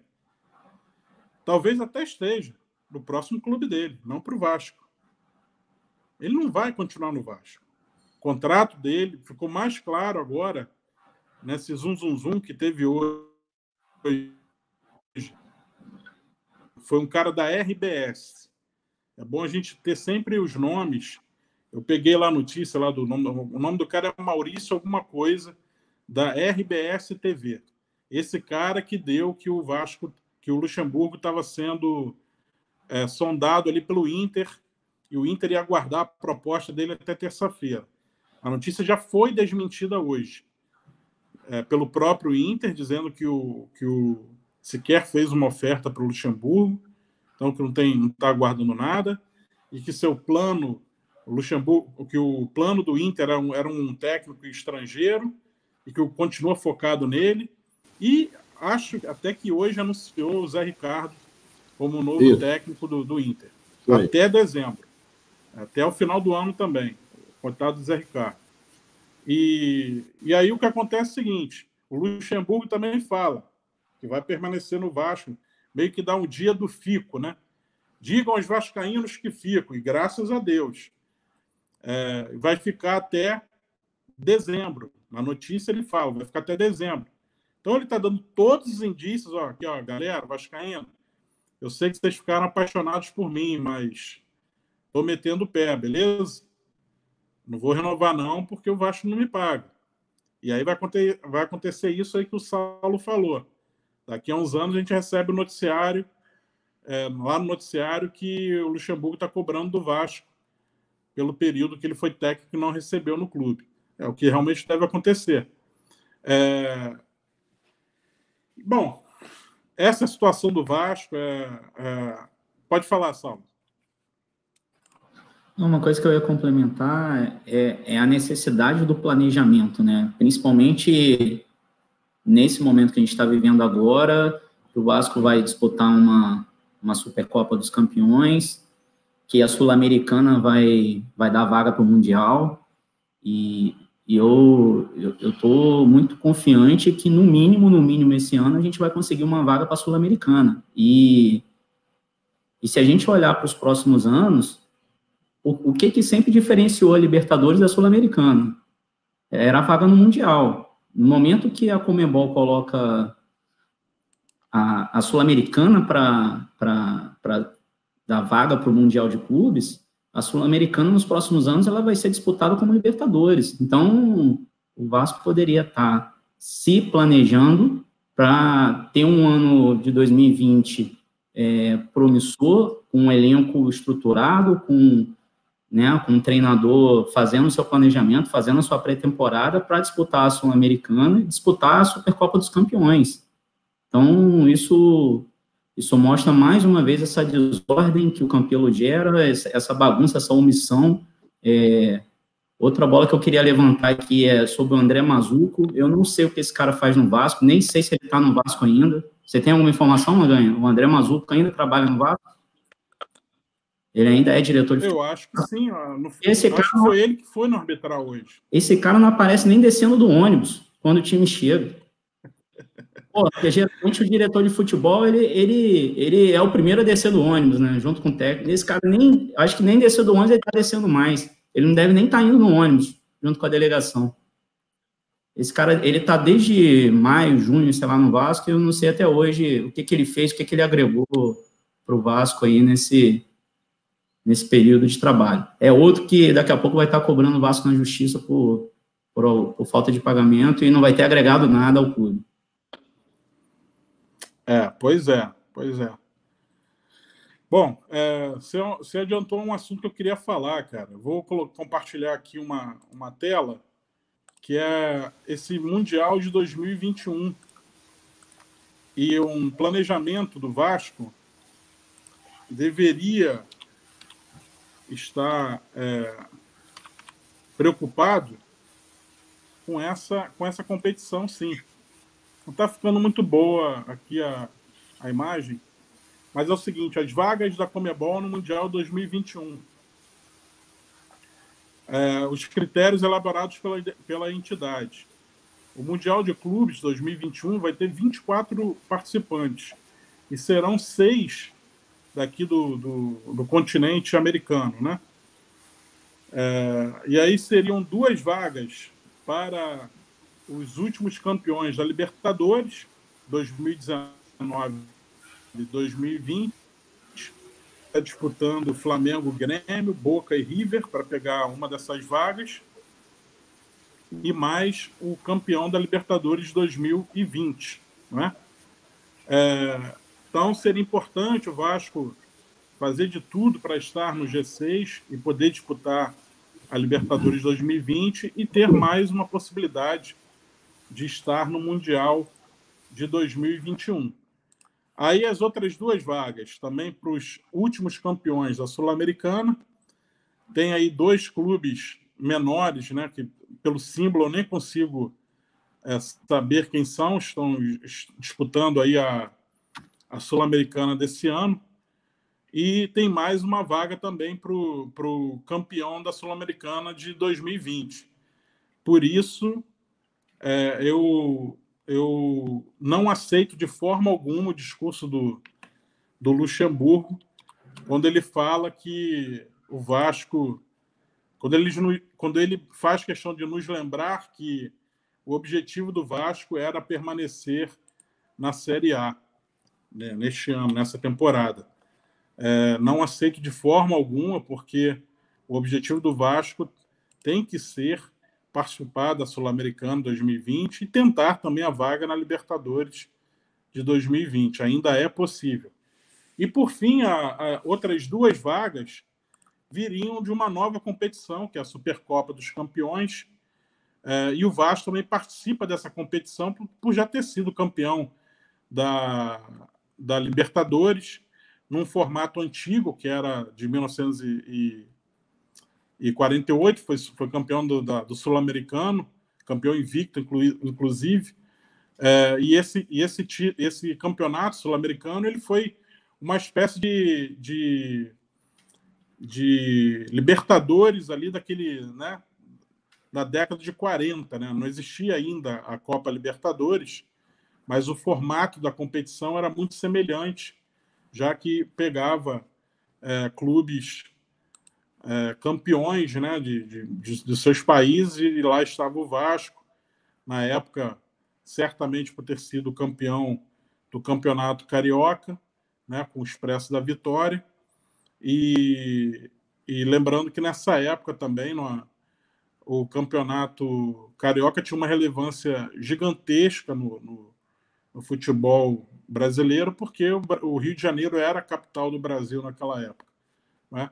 Então, por esse, por, por, essa, por já ter sido campeão né, do, do Sul-Americano de, de 48, por ter sido campeão da Libertadores de 98, o Vasco tem vaga garantida na Supercopa dos Campeões e ele pode disputar essa Supercopa e tentar duas é, estar numa dessas duas vagas né, para o Mundial 2021, que, ser, que vagas serão destinadas aos campeões da Supercopa dos Campeões. Certo? Entenderam aí a importância da, dessa competição, como é fundamental o Vasco qualificar seu elenco para disputar é, essas competições internacionais no ano que vem, para poder chegar é, novamente numa disputa de Mundial, no Mundial de 2021, que vai ter, repetindo aqui, 24 clubes e uma chance maior do Vasco estar presente novamente no Mundial. E esperamos com um elenco mais qualificado e com sucesso também na, nas, nas competições internacionais conseguir bastante dinheiro para qualificar melhor o elenco, para para fazer novamente é, os jogadores quererem atuar, quererem ir para o Vasco, é, e para isso é fundamental que não exista mais é, esse fantasma, essa aberração de salários atrasados, que é algo que não pode mais acontecer no futebol moderno, não pode estar mais acontecendo no Vasco de forma alguma, certo?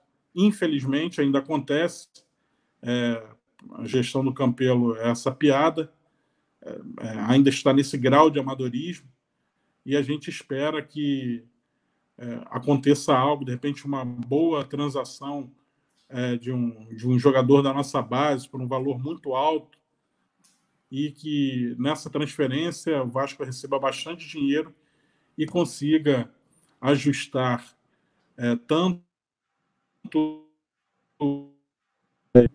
é, negociações que estejam em, em atraso, alguma, perdão, negociações não, salários estejam atrasos, premiações estejam em atraso, e dessa forma sinalizar para o mercado da bola que pode é, receber novos patrocínios, que pode receber jogadores de um naipe de um, de um Guarim.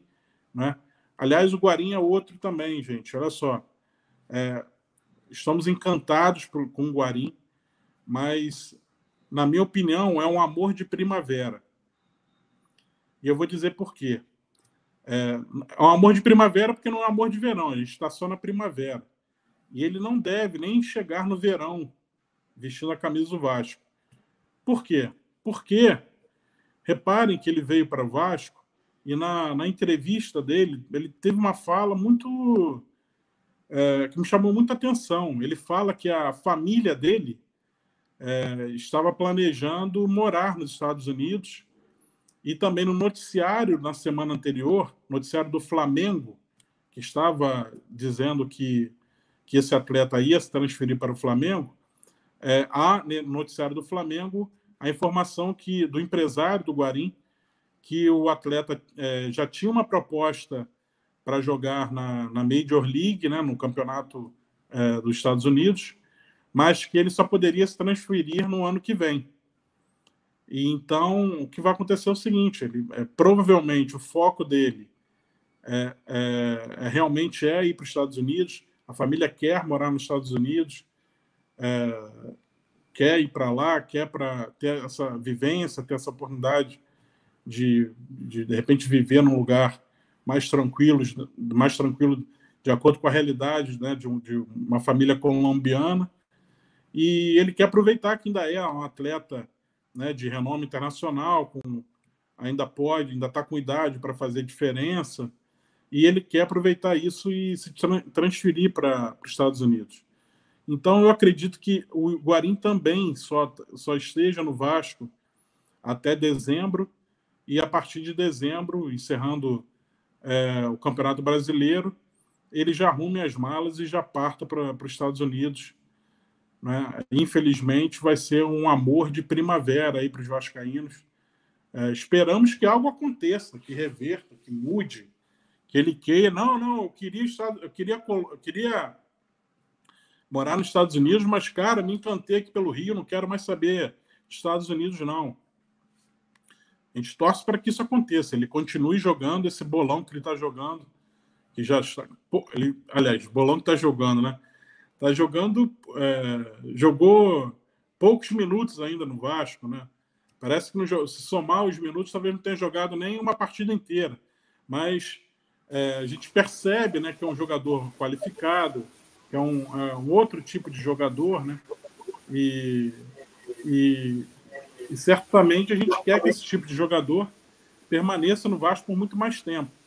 Porém, vamos aguardar o que vai acontecer. Uh, espero que ele desista de ir para os Estados Unidos, que ele postergue aí um pouco mais é, essa transação aí com, com o time da Major League, né? e permaneça no Vasco aí de repente por mais um tempo. De repente, até mesmo o sucesso aí da, do Vasco nesse, nesse sprint aí da, da, da no final do campeonato, né? Beliscando de repente uma Libertadores já deu um, uma nova, um novo ânimo pro cara. De repente, pô, não, acho que o Vasco agora na Libertadores, então eu quero jogar, continuar no Vasco aqui. Uma então, ganha. Assim, tudo, já te passa a bola, Dionel, tudo depende né? apesar das coisas estarem, não estarem ditas claramente, né? tudo depende também do, do, dos acontecimentos dos próximos meses, da, das próximas semanas. Né? É, lembrando que o Campeonato Brasileiro já acaba é, logo no início de, de dezembro, antes da, da, é, na primeira metade de dezembro, que acaba o Campeonato Brasileiro, e, e aí a gente vai ver o que vai acontecer, se o Luxemburgo renova ou não renova, se o Guarim fica ou não fica, a gente vai ver o que vai acontecer. É, talvez o Vasco comece a planejar o ano que vem, quando terminar o Campeonato Brasileiro, e a gente vai ver o que vai acontecer. É, a gente está prevendo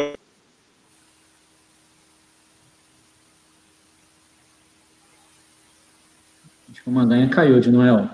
Caiu, é verdade. Eu ia dizer o seguinte, o, Saulo. Tomara que o, o Guarim se encante pelo Rio de Janeiro para permanecer, não pela noite carioca, porque aí não adianta nada, não é verdade? Ele se encante com o Rio como um todo, com a família tal, mas não pela noite, porque se for pela noite, meu amigo, aí não vai resolver nada, muito pelo contrário. Mas Olha, você sabe, eu, eu, eu, eu, tenho sempre a esperança de que as coisas podem melhorar. Né? Eu acho que o, que o Vasco, é, apesar, apesar de você, amanhã de ser um novo dia, né? É, mas, todavia, eu acho que essas coisas podem mudar um pouco. Né? Eu acho que pode haver um novo alento em relação a essa subida do Vasco, essa perspectiva, quem sabe, a possibilidade de se classificar para Libertadores, né? a, a classificação para a Sul-Americana está encaminhada, eu acho que tudo pode melhorar. Eu, afinal de contas, como todos temos conhecimento disso, o Vasco é uma potência muito grande né? e que não pode é, absolutamente ficar de fora desse tipo de competição. E os seus torcedores, ah, em, em, suma, em suma, os próprios financiadores sabem disso. E, obviamente, com uma subida do Vasco agora, e com essa perspectiva dessas competições que vêm pela frente, irá naturalmente entusiasmar e fazer com que essas pessoas também participem e se empenhem mais para poder colocar o Vasco em seu devido lugar. Não é isso mesmo, Maganha? Você voltou, né, Maganha? Voltei. É, acabou a bateria Voltou. aqui, mas já agi rápido, já espetei aqui na, na, energia. É que você falou um pouco demais, entende, Magalhães? Perdão, perdão. Falei que ia passar a bola aí para vocês. É, distribuía bem a bola como se fosse o Guarim, mas, pô, tô atuando aqui como se fosse o. Não, não, como não se fez, fosse não fez, o não Beto fez, Cachaça. Olha aqui, não fez como ele, não fez como ele. Logo na primeira bola fez um lançamento quase que perfeito, né? Mas foi bom, mas você foi muito bom. É sempre ouvir, bom ouvi-lo. Né? É, mas é isso. Eu fui aqui, eu e eu, eu, eu, eu, o nosso querido Saulo, tomamos aqui à frente para ir tocando o barco sem a sua sapiência. Mas fomos Beleza. Levando. Olha aqui, ó. Rafael Nem. Cortado mandando, falando que está na escuta e que o pequeno uhum. vascaíno, dele, o Ian, está fazendo quatro anos hoje. Parabéns, então, parabéns para ele. Parabéns ao papai Opa. Balão. Tamo é junto. É verdade. Parabéns. É Bom, verdade. Parabéns. Eu acho que é isso, né? A gente já falou do jogo, da, da be belíssima vitória do Vasco contra o é. Inter. A gente já falou do, de Vasco e Ceará. A gente já falou da, da, lá do arbitral né, da, da federação, sobre o que pode acontecer no Carioca. A gente já falou da, do Mundial 2021, da, das competições que aguardam o Vasco no ano que vem, se é, fizer um bom dever de casa nesse, nessa reta final de campeonato brasileiro. A gente já falou do, da, do Luxemburgo, se vai, se fica, do Guarim. É, a gente falou bem aí dos atletas do Vasco, deu um puxão de orelha no Henrique, já que hoje pode puxar a orelha porque ele fez uma boa partida contra o Inter e o Vasco venceu. E a hum. gente já poderia, então, encaminhar aí para a reta final. Você está querendo falar mais alguma coisa, é, É, é duas coisas. É, lembro que nós não abordamos. Infelizmente, eu tive um dia muito agitado hoje e não pude ver o, todo o meu, meu, o meu e-mail, entende? Mas vi ali que tem um comunicado da Secretaria do Vasco, entende? Que é para a convocação para uma reunião do Conselho Deliberativo. É, obviamente, deve ser para cuidar alguma coisa referente a aquele problema dos novos, dos pretensos novos sócios que o nosso ditador lá resolveu não, não aceitá-los. Entendeu? Obviamente é para isso e que é um assunto muito importante e que precisa ser resolvido sem autoritarismo. Precisa ser resolvido estatutariamente. O estatuto ele, ele não tem subjetivismo, ele tem coisa objetiva. Entende? O artigo 12, se não me engano, é muito claro, entende? não fala porque, ah, porque um cara é, foi, propôs 100 mil sócios, ou propôs cinco sócios. Não, não fala, nem em cinco, nem em mil. Ele diz que se você é sócio, você pode propor quantos você quiser, e esse é muito bom para o próprio clube. Não há aí nisso o pensamento subjetivo de que é para beneficiar algum, alguma, alguma coisa referente à política, às eleições do ano que vem ainda. Poxa, até o ano que vem, muita água passa embaixo da ponte. Então, pois é, Jonel, olha só, a sua participação lá, nessa reunião do Conselho Deliberativo, o Saulo está contando contigo, cara, porque o Saulo é o não é isso, Saulo? Você foi um dos barrados aí pelo Campelo, né? Pois pode contar mesmo. Pode contar. Que é um absurdo isso que foi feito. Né? É o que eu digo. Não há. O, o artigo 12 não tem subjetivismo, ele é claro. Entende? Se você eu proponho, eu posso. Obviamente, você pode ser. É, pode ser é o 14, né? Eu, se não me engano, é o 14 a memória às vezes falha um pouquinho. É o 14, Então é o 14. Entende? Não, não fala absolutamente nada referente a quantos um, alguém pode propor. Você pode propor quantos quiser. Não há limite. O limite é uma coisa autoritária, entende? imposta pelo Campelo, com a preocupação de que esses, essas pessoas venham a votar contra ele, ou por outra, contra a chapa na qual ele estiver. Ele não pode, não tem esse direito. Eu tenho certeza absoluta de que isso vai ser quebrado no, na reunião do Conselho Deliberativo. E os sócios tenham certeza, Saulo, você será sócio do Vasco em breve. Você, quanto tantas outras pessoas que também estão numa situação semelhante à sua. Não há nem dúvida sobre isso. É, ficou muito caracterizado, né, Junal, que foi uma perseguição política, né? Esse ato do Camelo. Política puramente barrar, política. É, um subjetivismo idiota. Né?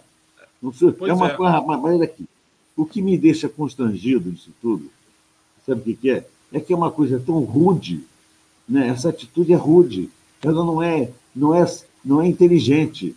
O que é, é de uma, cara, de uma, de uma coisa tão, sabe, tão grosseira, que chega, chega a espantar, cara. Eu fico espantado de ver como é que pode, né? É tipo exatamente hoje a reunião do Conselho Deliberativo e pegar o avião e passear. Não tem nada a ver. Né? Mas é isso. Mas tenho certeza, Saulo, que você, como tantas, outras, tantas outras pessoas, estarão em breve, entende? Tendo o prazer, sim, prazer que é, porque quer o prazer, de serem sócios associados ao Clube de Regatas Vasco da Gama. Eu lhe convido. Beleza. Vamos então agora aqui para a nossa reta final. É...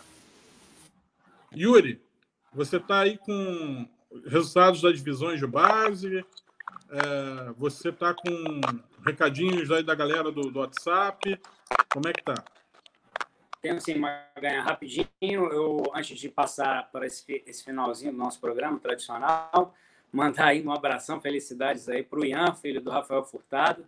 Parabéns, Rafael, tá faltando você aqui. Volte logo. É, Ian, uma boa escolha. Meu, meu irmão chama Ian, então parabéns ao meu novo irmãozinho aí, quatro anos. Poxa, tá um molecão.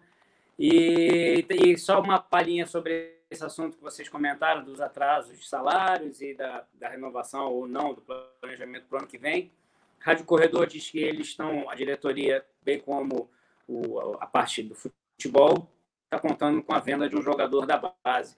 Espero que, vendo o melhor possível, é, normalmente, quando a pessoa, uma empresa, enfim, alguém diz que está precisando de dinheiro, não é um bom negociador, né? Você não consegue é, é, negociar de igual para igual quando você está meio com a corda no pescoço e principalmente sendo divulgado aí a quatro cantos em toda a imprensa de forma oficial.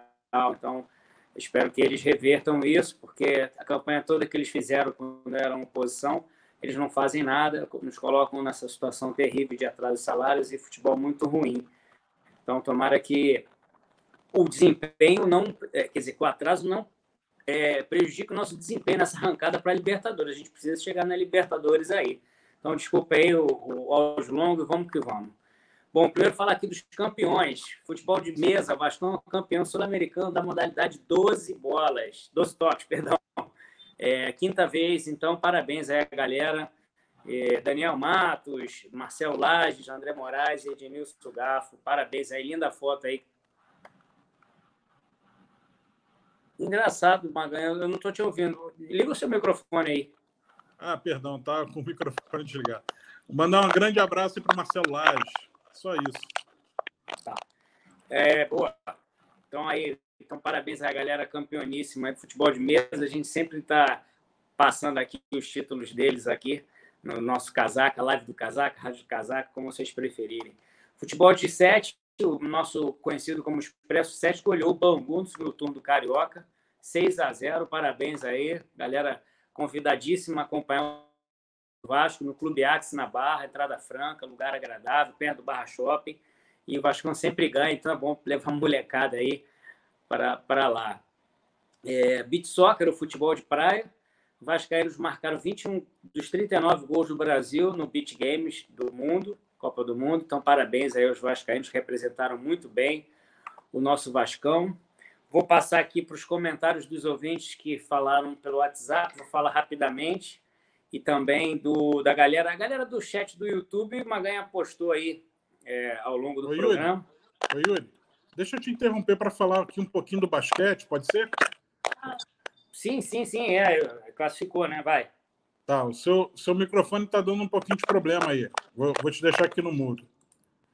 Bom, é, o basquete, as categorias de base do basquete avançaram para a fase de eliminação é, em todas as categorias, né? Então, desde lá do, do sub-12 até o, o sub-19, é, todas estão nas fases de quartas de final ou até mesmo já na semifinal.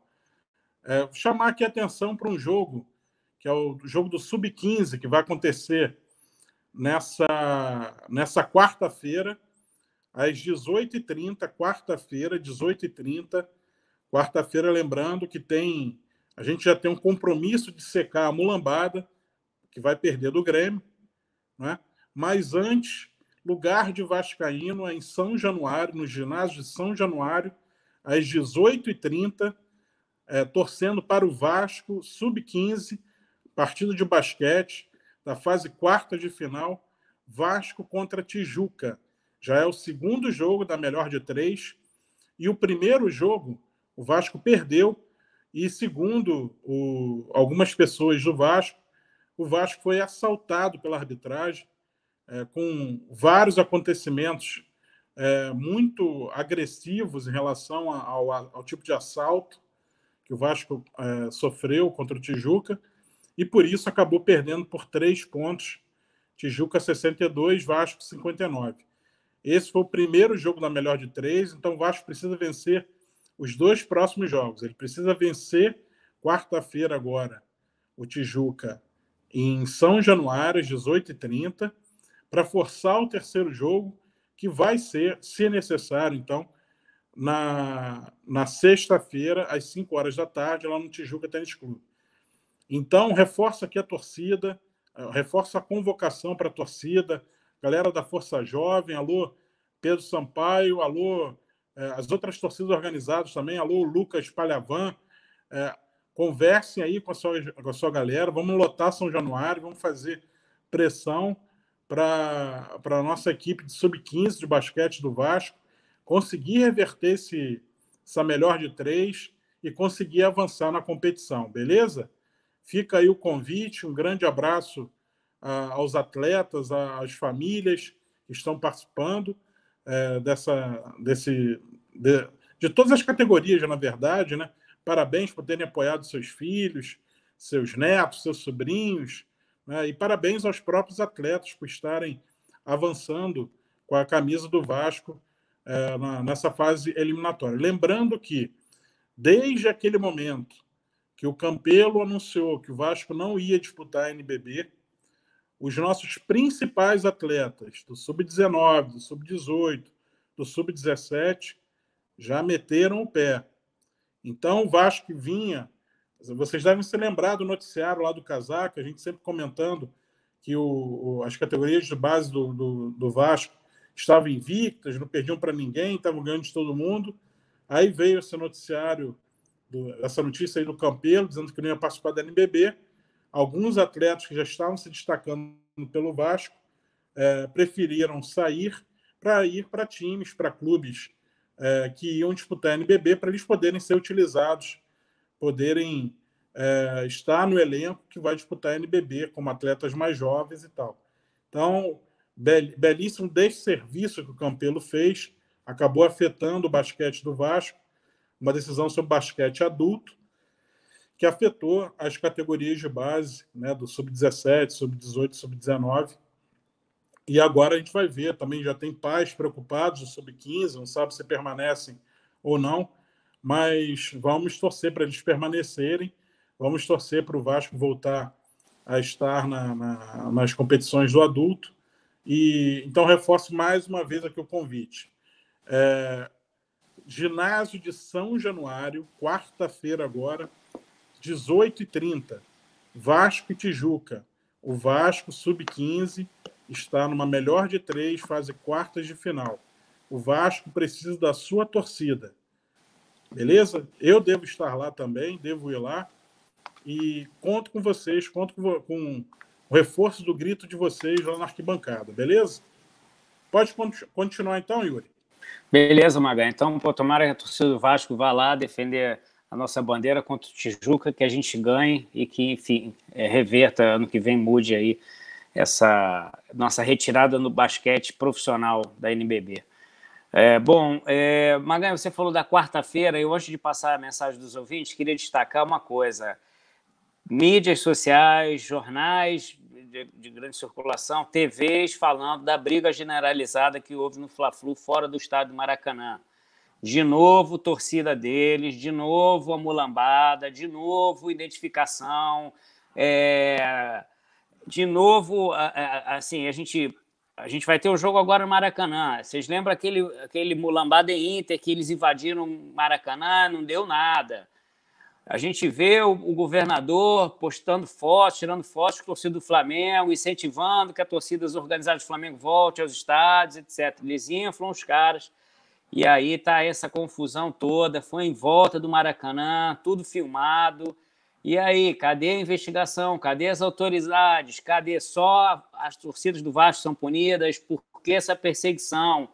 Vamos responder isso, vamos responder as coisas ruins que eles fazem. Não podem blindar esse pessoal, não podem blindar o Flamengo, porque vocês torcem para o Flamengo, não podem blindar paguem as crianças que morreram naquele trágico acidente, resolvam isso. Eles gastam milhões no futebol, não é possível que fique nessa situação, sabe? É, é, é, é, um vexame isso, e a sociedade deveria cobrar, mas infelizmente, com a mídia e com um monte de coisa, torcem para esse time, aliviam tudo que eles fazem. Então, não é possível de novo isso. Então, é, desculpe aí, mas eu tenho que falar disso, porque é demais. A gente tem que defender as torcidas do Vasco também.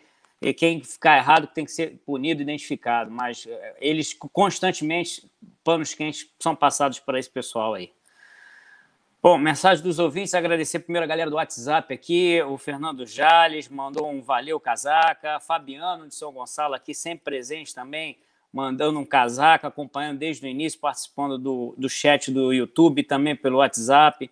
Marcelo Gomes dos Santos, sempre falando boas coisas aqui e vai ser sempre, é, a gente vai sempre comentar as suas mensagens. Marcelo Gomes participe sempre. É, agora estamos indo aqui para o Carlos André. Carlos André, grande abraço, também sempre presente, dando boa noite, desejando um ótimo programa. Muito obrigado, Carlos, sempre acompanhando o Casaca no rádio, a live do Casaca. Galera que mora lá no Nordeste, JC Abril também, mandando boa noite, casaca. Ótima noite para todos. Boa semana para os Vascaínos. É... também aqui o nosso amigo Maurício Ferreira, lá de Jericoacoara, do Ceará também. Estamos juntos também. Maurício, obrigado pela participação, presença mais uma vez. Casaca no rádio. Serjão também, grande Serjão, valeu, valeu, valeu, valeu. Uh, um amigo Cristiano também, boa noite, Casaca, ótimo programa.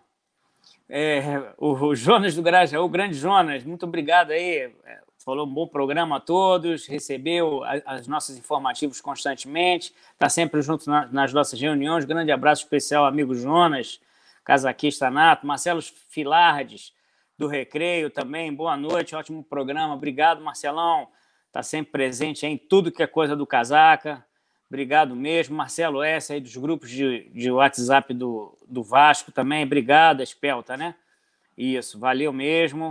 Uh, a nossa Alicia Gomes, de Laranjeiras, família Gomes inteira, frequentadora do Casaca, Casaquistas Natos, sempre participando, presentes e ouvindo em família o nosso programa. Obrigado, Alicia, nossa grande atriz. Queremos saber da, da próximo, do, do próximo show, do próximo evento, do próxima apresentação para que a gente possa divulgar aqui com muito orgulho aí a sua, o seu trabalho. Germane também, estamos junto, Casaca, um grande abraço, boa noite. Germane, obrigado também, está sempre presente aí, né? Todos os eventos Casaca. É, que tem muita história também no Vasco, obrigado mais uma vez. O nosso amigo lá de, do Japão, é, Augusto Aristides de Etaíde, ele mandou. É, boa noite, ele, ele fala beça aqui, né? Vou só resumir, parabéns, torcida vascaína, foram Porto Alegre, dar um abraço. E abraçaram e realmente, torcida do Vasco, boa presença em Porto Alegre, merece esse grande abraço aqui, em boa lembrança do, do nosso amigo lá do Japão, que também faz questão de acompanhar o casaca, fuso horário doido desse aí. Ele fala também: precisamos manter os pés no chão, focados na competição, campeonatos por, por corridos é muito difícil, difícil, cheio de obstáculos e imprevistos. É isso aí, meu amigo. Vamos com tudo aí, vai dar tudo certo. Uh, bom, e é isso. Eu vou. Esses foram os do WhatsApp. Maganha, você postou a, a, os comentários da galera do, do site Casaca, do chat do YouTube. Eu posso citar aqui alguns, de repente eu vou cometer algum erro aqui, mas Vasco Quadros, Cleito Feliciano, Fábio Alves Magalhães também, grande Fabião, lá do Espírito Santo, Jean Carlos da Cunha, o Rafael Furtado, já falamos, Maurício Canedo, Fabiano, ele como sempre, Márcia Cavalcante, boa noite, Márcia, vai sim descansar, já, já ficou tarde, né? Obrigado aí pela presença sempre, Maurício Canedo, Carlos Barros, grande defensor aí, casaquista, grande abraço, boa noite aí, boa semana.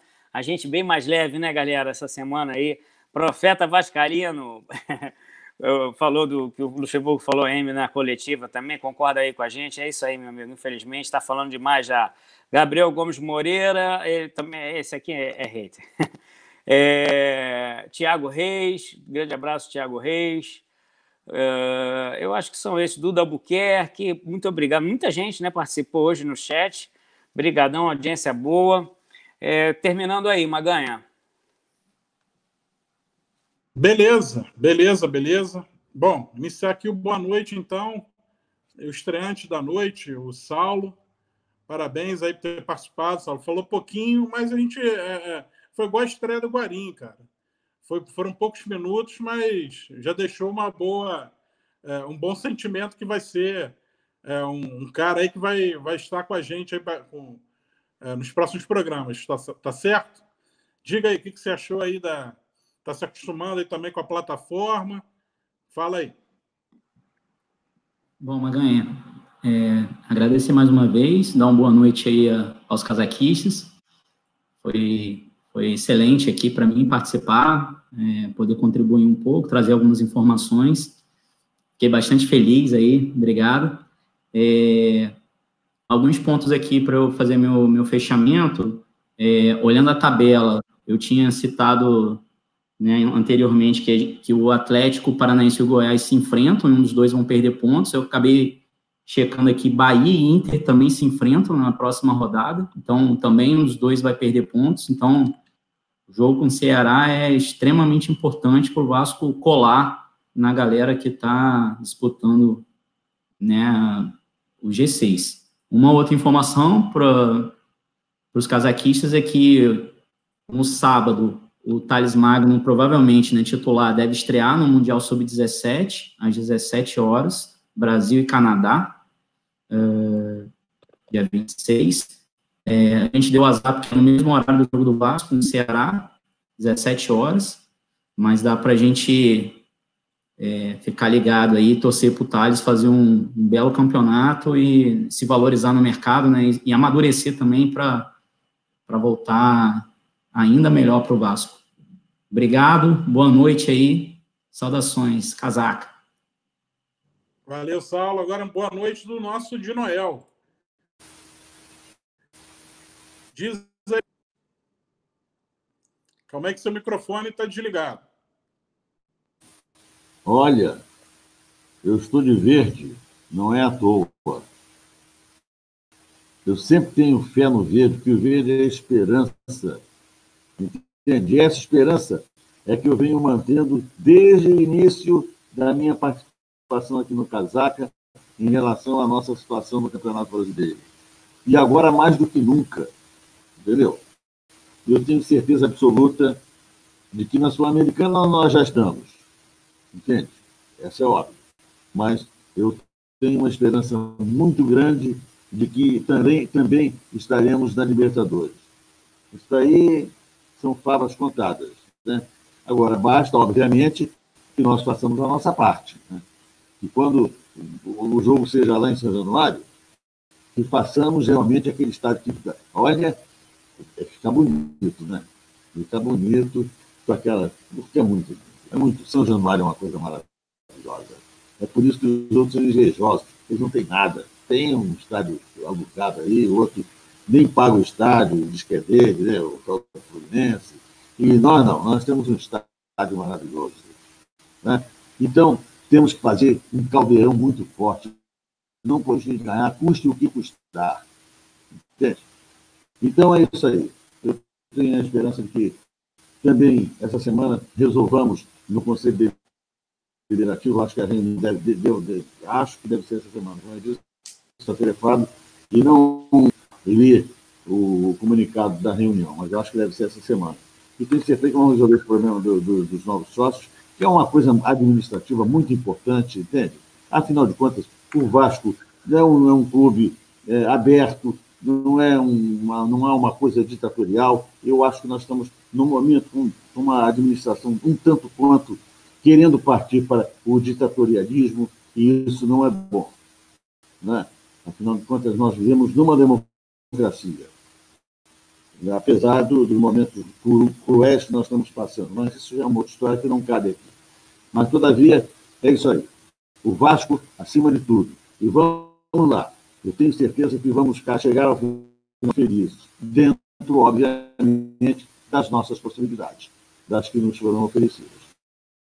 Eu lhe corrijo.